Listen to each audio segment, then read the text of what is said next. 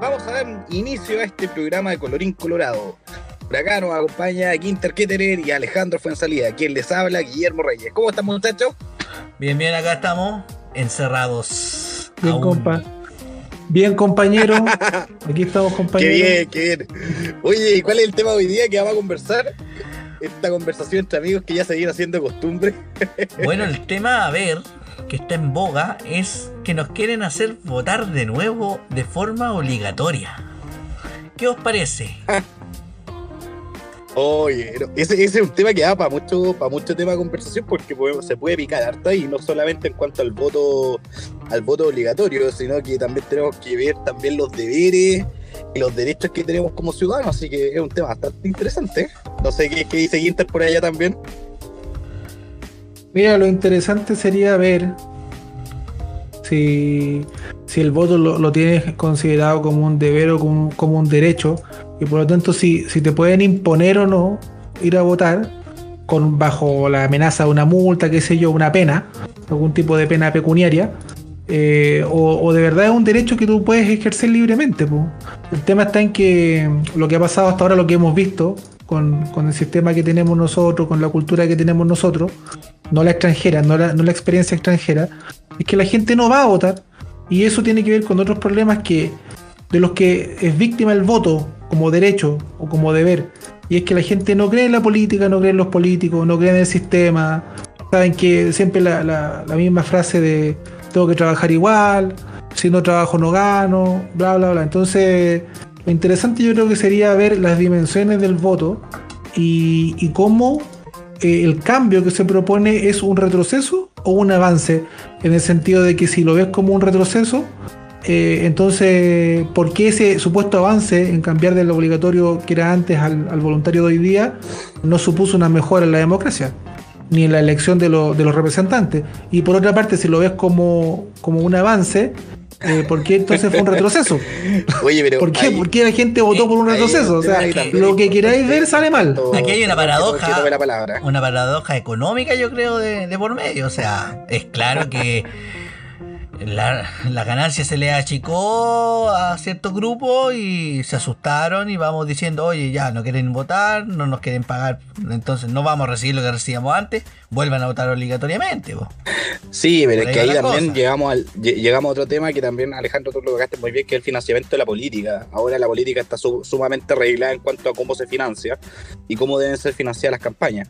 Pero por otro lado también hay otro tema que en cuanto a la obligatoriedad del voto, en el sentido de que al considerarse, eh, no, no, podemos considerar una tasa de efectividad en cuanto a, a, la representatividad legal que puede tener eh, el, el, padrón que vota. O sea, eventualmente, claro, Quinter lo decía muy bien, tenemos mucha gente que no va a votar porque tiene, como, tiene ciertas convicciones en cuanto a que la política sigue siendo lo mismo, los mismos candidatos, no, no hay renovación.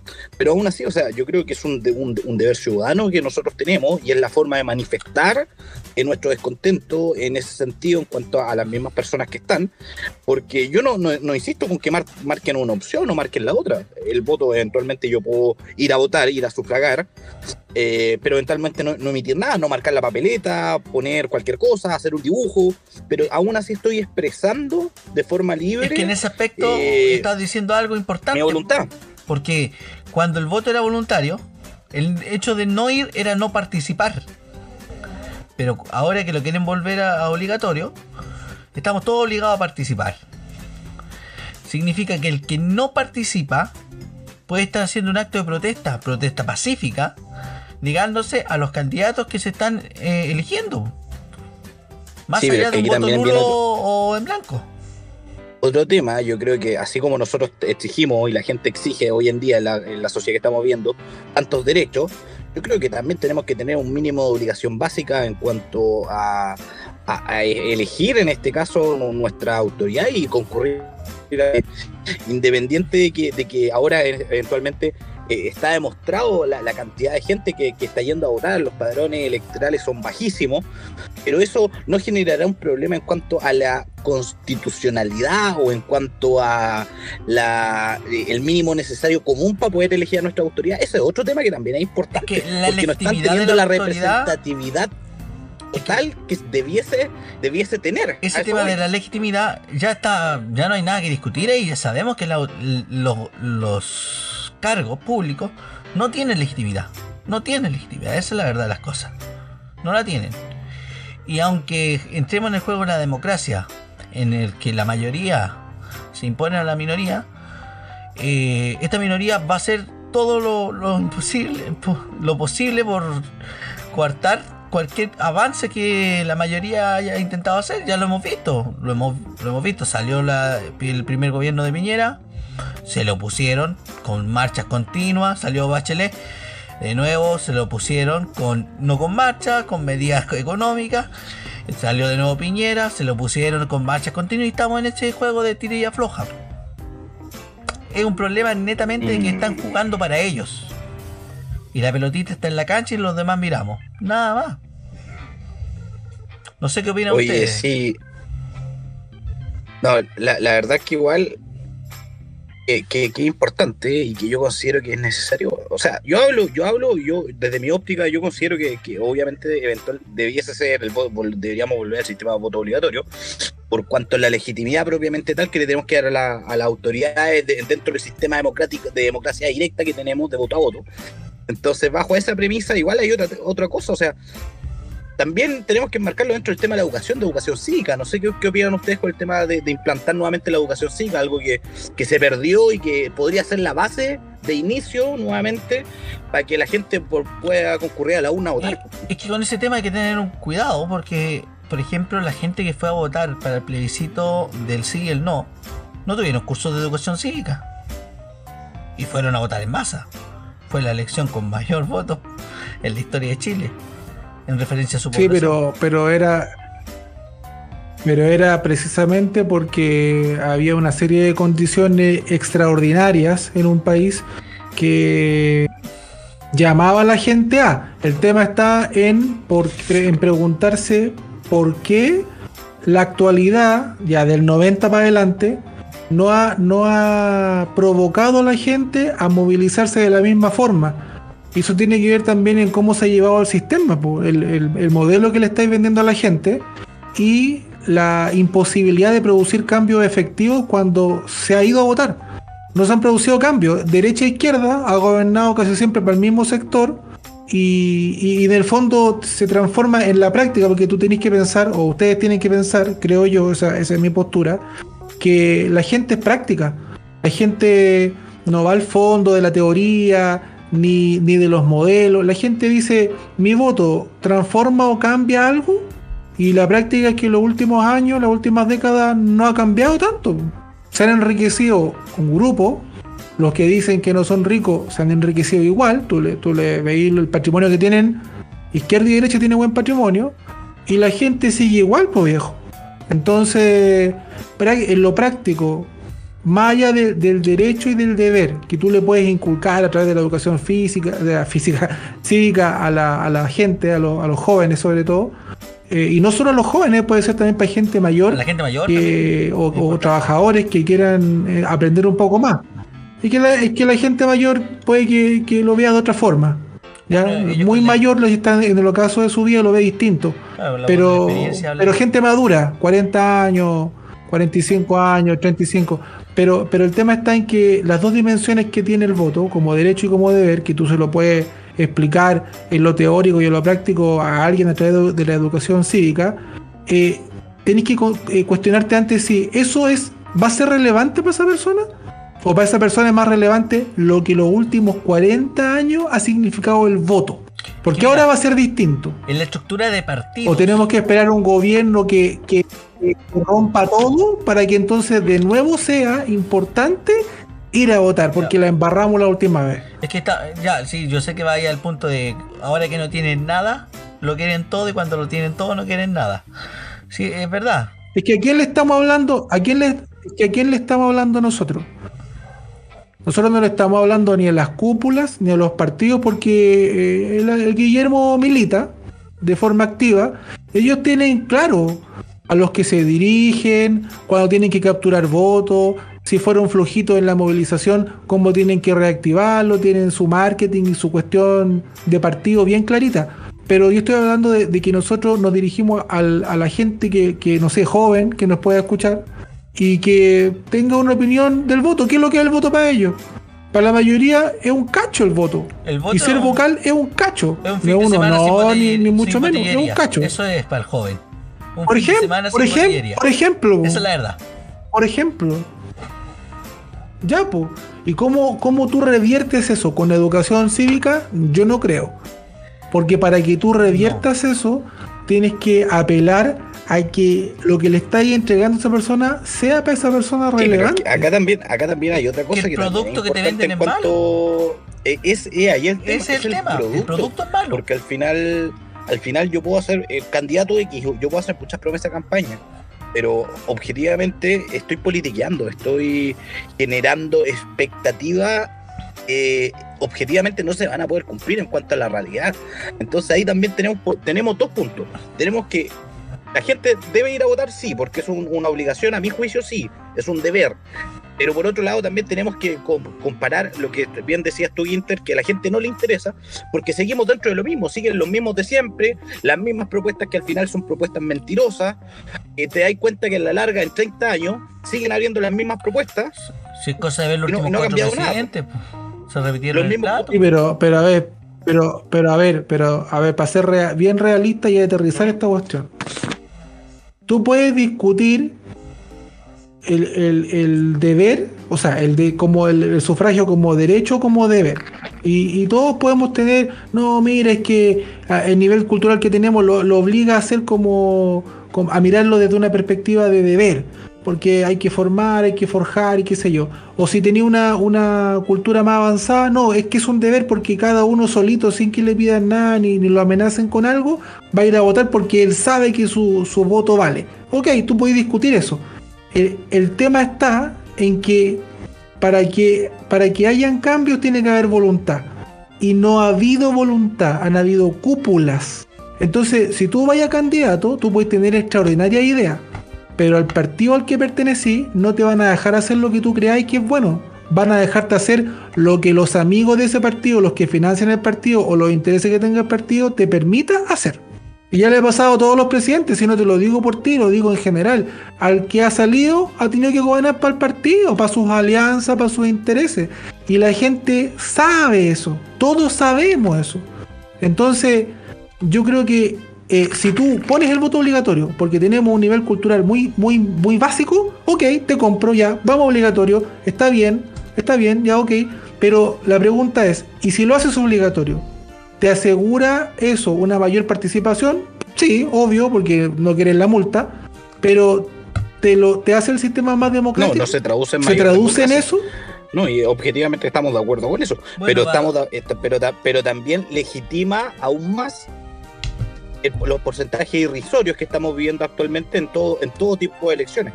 Bueno, el proyecto actual de Pero, pero ¿cómo va a legitimar si, si la gente no vota a conciencia? Ojo, el proyecto Oye, ya, ok, sin multa, pero, pero no hay sanción. Pero no pueda, pero no sirve de nada. Espérate, no, no puede, no, no, hay nada obligatorio, no hay nada obligatorio que no tenga sanción porque tú no, no, pues. Hasta el momento. Dime una obligación que sea voluntaria. Pero es que va así.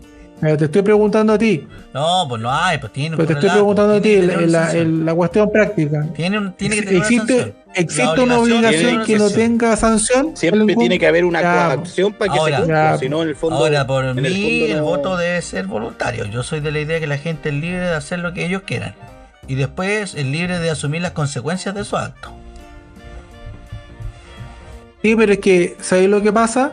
Que esa teoría puede ser pero llévatela para afuera, para los países que están avanzados, que tienen un buen nivel, donde la gente sabe que su impuesto le paga buenas calles, buenas carreteras, buenas casas, buen alcantarillado. No estamos en Chile, pues compadre, donde aquí lloramos porque hay sequía y apenas hay una llovina se te inunda todo, viejo.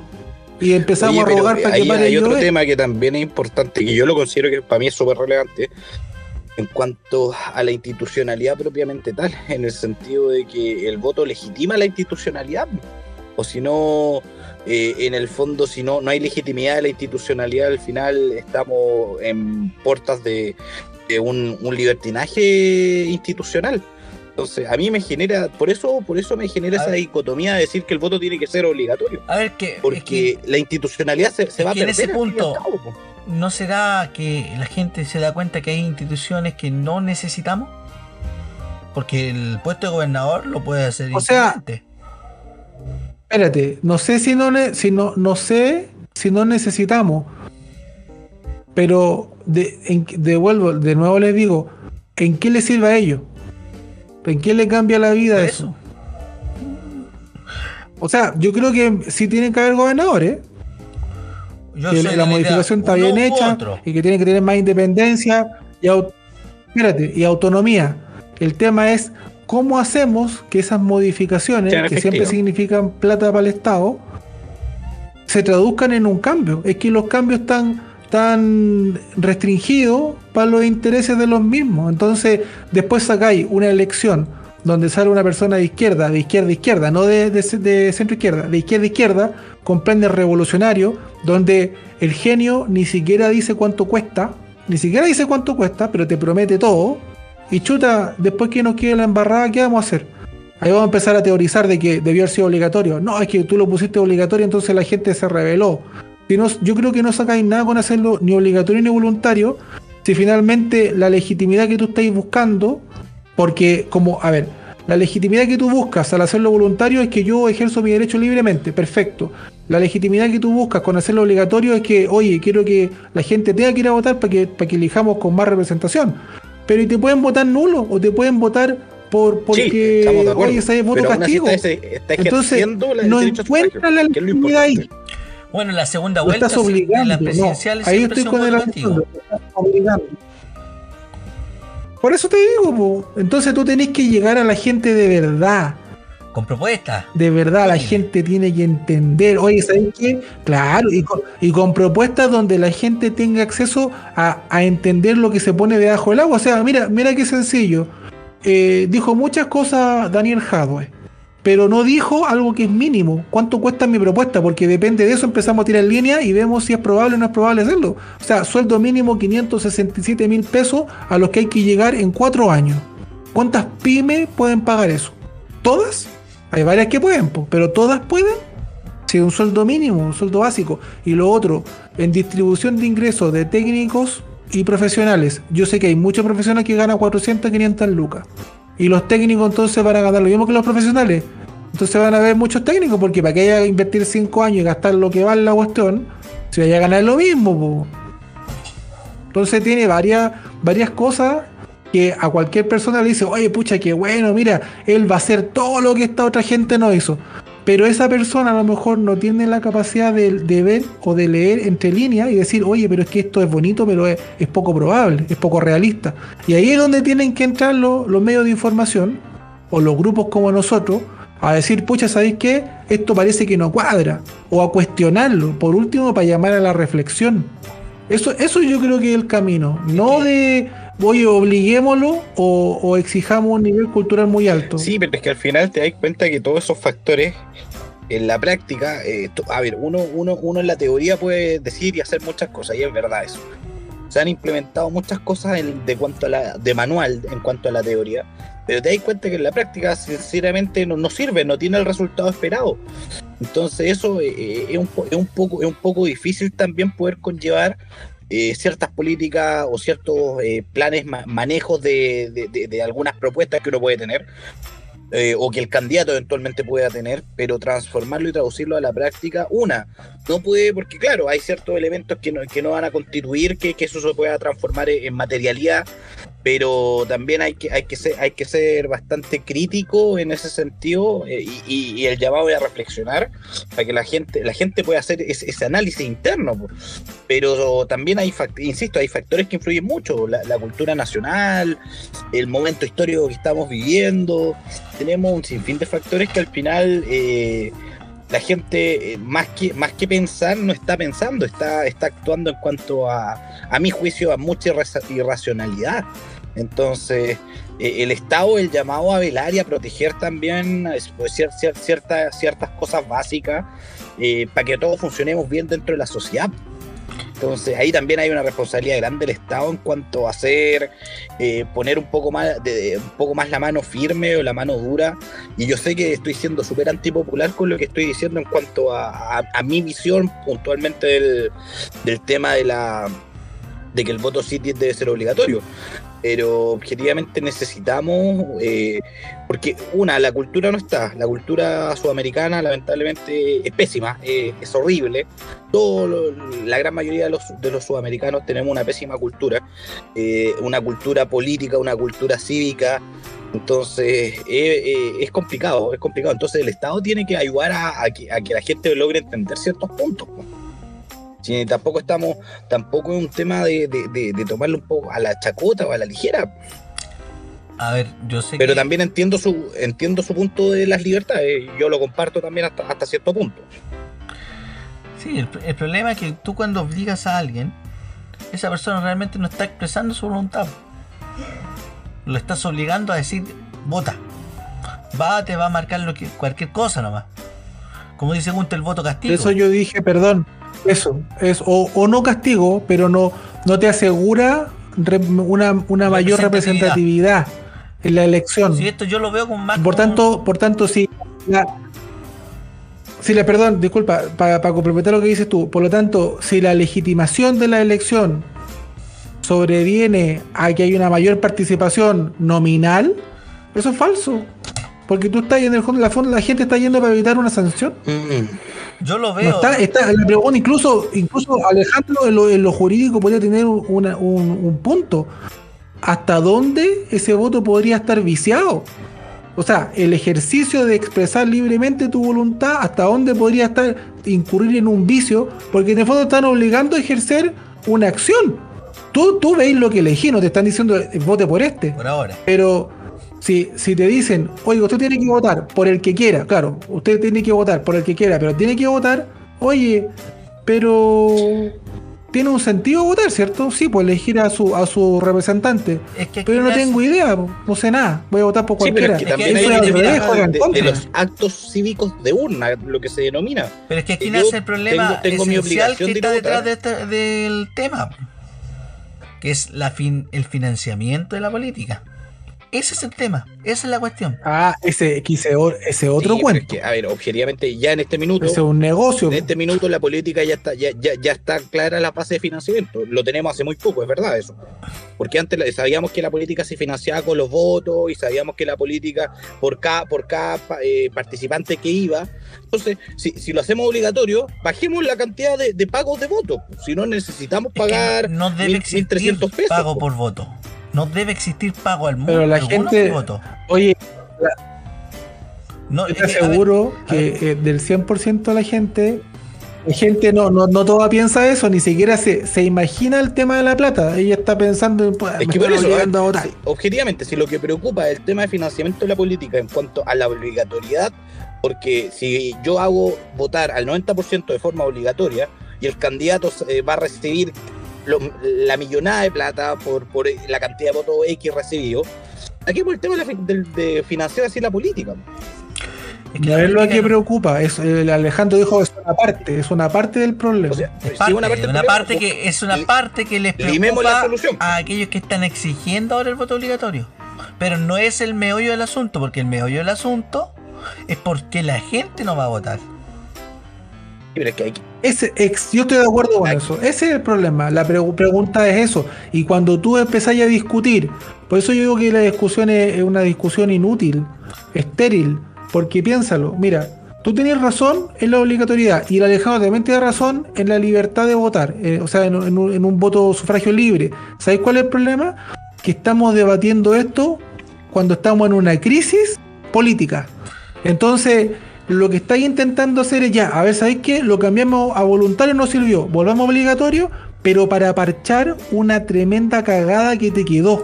Pero como los problemas de fondo, como este, que involucran a la gente y el que la gente se instruya, se interese, qué sé yo, no se solucionan de un día para otro, eh, lo más probable es que lo mejor, yo creo, es que haya voto obligatorio. En este momento. En este momento. Pero si tú me preguntáis que eso te asegura legitimidad o representación como forma de legitimidad, o que te, asegura una elección más idónea de presidente o de representante, yo creo que no. Pero porque es que no es solución, es un ahí lo que eventualmente se tendría que ver y hacer es limar, es limar bien el sistema en cuanto a la obligatoriedad del voto o la libertad del voto propiamente tal. Pero, por ejemplo, si uno de los temas que molesta o, o uno de los temas que, que- que se que genera problemas en cuanto al financiamiento de la política, saquemos, saquemos el pago del voto. Veamos. No, no lo van a sacar. otro- No, Pero no es- no pero el problema. No, mira, le- oye, les dijeron hace más de un año que sacaran el sueldo y no lo hicieron. Así que olvídate de eso. Cuando No, es cuestión de plata no lo hacen. Eso, eso no va a pasar. No, sí, está- estamos, Mira, estamos si de en un No, mundo ideal, En eso sí estamos en de un mundo ideal los partidos políticos deberían te- tener cuotas de sus socios y nada más. No, recibir de ningún lugar más plata. Mucho menos del Estado. Eso sería lo ideal.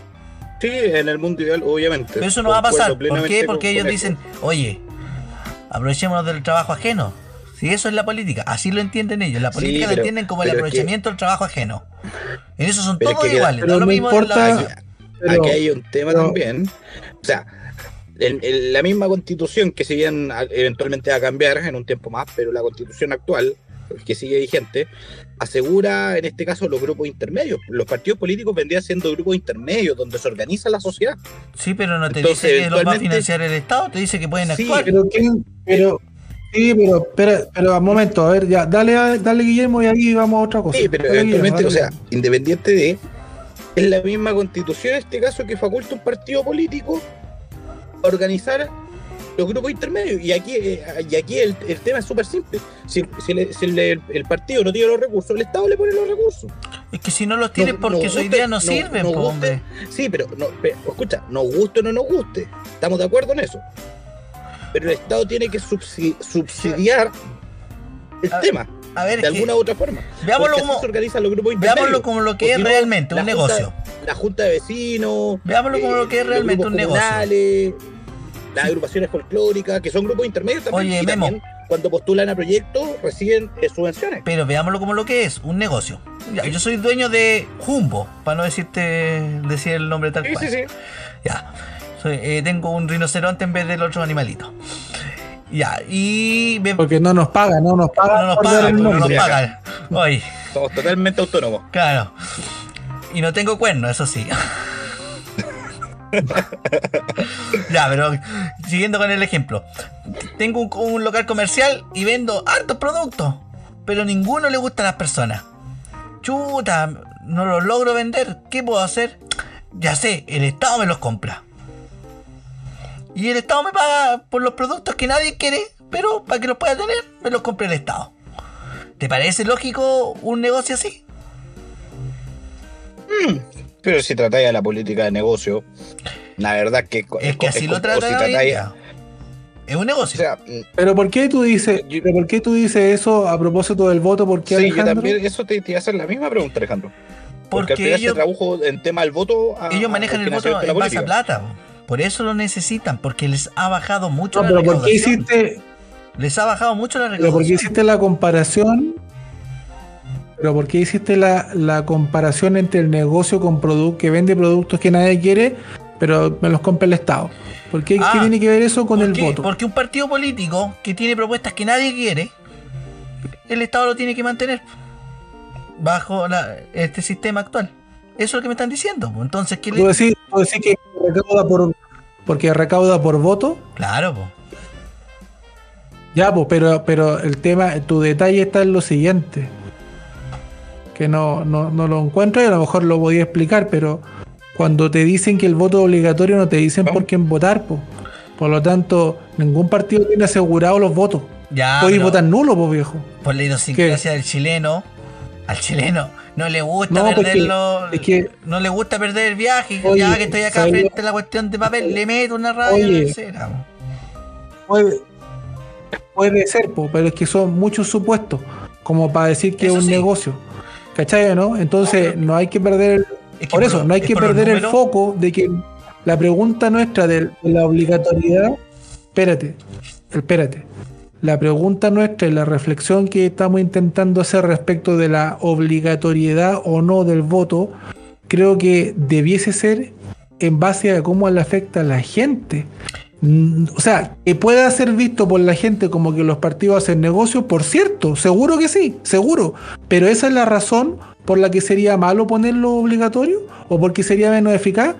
Esa, esa es la pregunta. Es que esa es es la pregunta. a- ¿De qué te sirve poner un voto obligatorio obligatorio, es tú te estás salvando posturas que no le sirven a la gente. Al hacerlo voluntario, tú le- ¿qué, qué le estás diciendo? ¿Qué mensaje le estás diciendo a, a la política, al mundo político, a los partidos en particular? Le estás diciendo, o ustedes se adecúan a las necesidades de las personas o no los van a votar. Y eso ya pasó y funcionó mal y a la gente no le importa. Y estamos Es que- donde estamos y mira lo que ha pasado que con este un- último hay- presidente. Que ojo, ojo. Espérate, espérate, deja para terminar y ahí sigues tú. Ojo que con lo que ha pasado con este presidente, que atravesó estallido social, pandemia y todo lo que tú queráis, que no está en ninguna agenda, este presidente ha estado a punto de que lo quieran sacar a la fuerza. Porque el Congreso se ha prestado para ese juego. ¿Ya? Entonces, ojo, que eso que decís tú suena súper bien. Y de hecho, todos yo creo que estábamos de acuerdo con el voto obligatorio, el voto voluntario por la tesis que estás dando tú. Pero no funcionó. No funcionó. Y no solo eso, estuvimos a punto de que sacaran al presidente y, y se, y se- y se generara una cuestión súper extraordinaria que no es parte de nuestra tradición política. Entonces no funcionó, pues tenéis que hacer algo, tenéis que No reaccionar. funcionó por un detalle. Por un detalle bien, bien simple y súper importante. Que aquí los movimientos ideológicos que tienen menos participación no se, no se terminan por anular. Porque hay otros modelos, como el que le gusta decir tanto en, Alema- en Alemania, por ejemplo, el que si tú no sacáis un, mínimo de votos, ya no podéis participar en la siguiente hasta que tengáis, hasta que te puedas re- revalidar. Dejáis de existir como partido. Eso es lo que debería pasar acá. Ya, pero eso ya, pero, pero eso tiene que ver con otra cosa. Con Pero quiénes son los electos y con qué porcentaje. Estamos hablando del voto. Sí, pero el voto, sí, pero el voto tiene relación directa con las propuestas que hace un movimiento. Eso, las propuestas fueron malas. Son malas Los propuestas y por tanto no, no prendieron la idea. Y si no prenden, los partidos hay que Pero- darle vuelta y pero- vamos con nueva idea. Ya, lo que queráis, pero el tema está en que tenéis que igual en esa fecha elegir presidente, pues viejo. Y los partidos, lo queráis o no, tienen un mínimo que sí movilizan. Y hoy día la izquierda está movilizando más gente. Porque capturó el voto joven. Bueno, de algunos la- rebeldes o algunos que dicen que las ideas que hace 40 años fracasaron van a Es funcionar que eso es, es- pasa con la disminución del padrón que, que vota, no, que- no el padrón real, el padrón que, que ejerce el voto, al disminuirse, siempre van a quedar las posturas que son más eh, fieles y las posturas más fieles son las posturas adoctrinadas, siempre es así. Sí, pero, Por eso, pero, pero ¿qué es que ese, ese es el tema. O sea, al final, oh, mira, estamos girando sobre lo mismo. En cuanto, claro, Sí, eventualmente yo también en su momento, en su oportunidad, pensé que el voto, eh, genial que fuera, en este caso, eh, que hubiese libertad, Voluntario. que fuera voluntario, porque había muchas cosas. Pero te das cuenta que el sistema de voto voluntario no funcionó, simplemente. Por culpa de los culpa- partidos. y estamos totalmente de acuerdo. Te- Tenemos que, tenemos que si buscamos Fallaron los si partidos. buscamos un responsables son, las, son los, las- los partidos, las coaliciones, las gentes que generan la idea, las propuestas que se generan. Entonces, eventualmente eso falló. Pero tenemos que... Y falló el Estado también porque no fue capaz de entregar política, ni educación, ni es. promover. Así como promueve el arte y el deporte, tendría que haber promovido la educación cívica y que la gente entendiera la importancia de elegir a su o gobernante. sea, recapitulando, aquí falló los grupos intermedios como los partidos políticos, pero también falló el Estado. Entonces, en base a esa comparación y eh, en base a esa, a esa reflexión, eventualmente tenemos que buscar la solución de poder generar eh, el cambio hacia la ciudadanía y que la ciudadanía pueda entender que todo, que todo, cual- De hacer un hacer reset. un reseteo de todo lo que estamos viendo en cuanto a ese tema. Entonces tenemos que partir, tenemos que partir desde alguna base. Sí, sí, mira, el, el problema de nuestra situación actual, el gran riesgo que tenemos nosotros, que nosotros no- tenemos todo lo, nue- nuestra, nuestra estructura estatal no nos permite jugar a, a probar con distintos modelos. Nosotros no tenemos al, jefe de gobierno con el y, al, y al jefe de Estado separados. Nosotros tenemos en- en- en una sola figura. Lo cual, si el gobierno cae, cae el Estado también. Eso es, un riesgo enorme que, que se nos da en, nuestros sistemas que son frágiles a lo largo de toda Latinoamérica y que lo, lo vemos constantemente con cambios constantes de, de gobernantes o, o más, nuestro, nuestro más conocido países bananeros, productores de grandes dictadores. Mira, oh, disculpa, le pongo un ejemplo. Un ejemplo sería, un ejemplo eh, sería la monarquía inglesa, por ejemplo. Los ingleses tienen a su jefe de Estado, la reina en este caso, eterna, y a su jefe de gobierno, en el caso de Inglaterra, por ejemplo, su primer ministro. Él puede ser de, un, de X lado o X lado. Si no funciona el gobierno, se cambia, pero el Estado no se toca. Aquí sí, pero, no funciona el presidente, cae pero, todo. hay, hay, un tema, hay otro tema. Oye, espérate, espérate un poquito. Claro, que, estamos que te puse un, un, una comparación con un sistema que el, ya lleva El sistema de ellos es diferente. Y, y ojo, no, espérate un poquito. Y la, la monarquía está súper cuestionada. qué? Sí, pero que. En los gatos y cuestionada, por nosotros que no entendemos la función, po. porque no estamos acostumbrados, pero a los ingleses les gusta, po. No. Hay un grupo minoritario que no, que No, a los ingleses les gusta. No, pero. ¿Y por, ¿y por qué hicieron el Brexit entonces? No, el Brexit es otro ¿Y por qué votaron por el Brexit? Votaron por el Brexit porque la Unión Europea era un, un lastre. Un lastre para ellos. Y ya, y, y para algunos, la monarquía también lo es. Po. Si en España pasó lo mismo. Sí, que el caso también se empezaron a reclamar de los gastos y la plata. el caso de España. Pero son monarquías igual. Y si cambia, y si cambia al primer ministro no pasa nada. Y el primer, el primer ministro tiene que eh, buscar consenso antes de salir. Si no, también se cae. Entonces es un sistema distinto al nuestro, que también con la nueva constitución va a cambiar. Aquí también hay una cosa importante en cuanto al ejemplo que pusieron, el tema al voto directo tenemos que, yo considero que tenemos que seguir siempre manteniendo que sea el voto directo. No necesitamos un sistema como el semipresidencialismo, entre comillas, de Estados Unidos, donde se vota a representantes y esos representantes son los que votan por el presidente. No, acá si sigamos con la línea, yo creo que eso está bien, que tenemos que seguir con la línea del, sistema directo, de voto directo en este caso. Es que en Estados Unidos Ahora bien, es un tema de, podemos adecuar figura. Sí, totalmente de acuerdo. Pero así como el voto de cantidad también, o sea, imagínate lo que pasó en Estados Unidos con los votos tránsfugas de correo, los votos de los tipos, las tipos, las formas de votación que tuvieron. Que al final ahí marcó las elecciones de John, Biden y la pérdida de Donald Trump. Bueno, que voto directo. no vaya a, ver, en el voto directo también puede hacer voto por correo y también puede pasar el tema del fraude electoral, si eso lo sabe. No vaya, no vaya, no vaya a descartar un sistema mira, eh, de, gobierno, un sistema específico por la posibilidad de fraude. o sea, mira, yo, a, mí, me interesa mantener el sistema de voto directo. mira, imagínate la situación de que nosotros, para elegir un presidente, el presidente debe ganar por región, o sea, un voto por región. Cambiaría bastante el, el discurso de esos candidatos. Mucho dejaría de ser centralista y pasaría a concentrarse en cada región que necesita ganar el voto.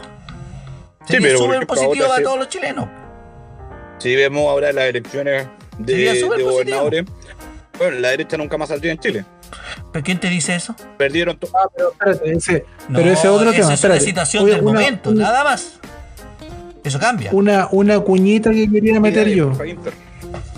A propósito del reset del reset, que yo estoy de acuerdo que el reset aquí tiene que ser el voto obligatorio y construir para llegar de nuevo al voto voluntario, que estoy de acuerdo con Alejandro que es el ideal. Pero el reset te obliga a volver al obligatorio.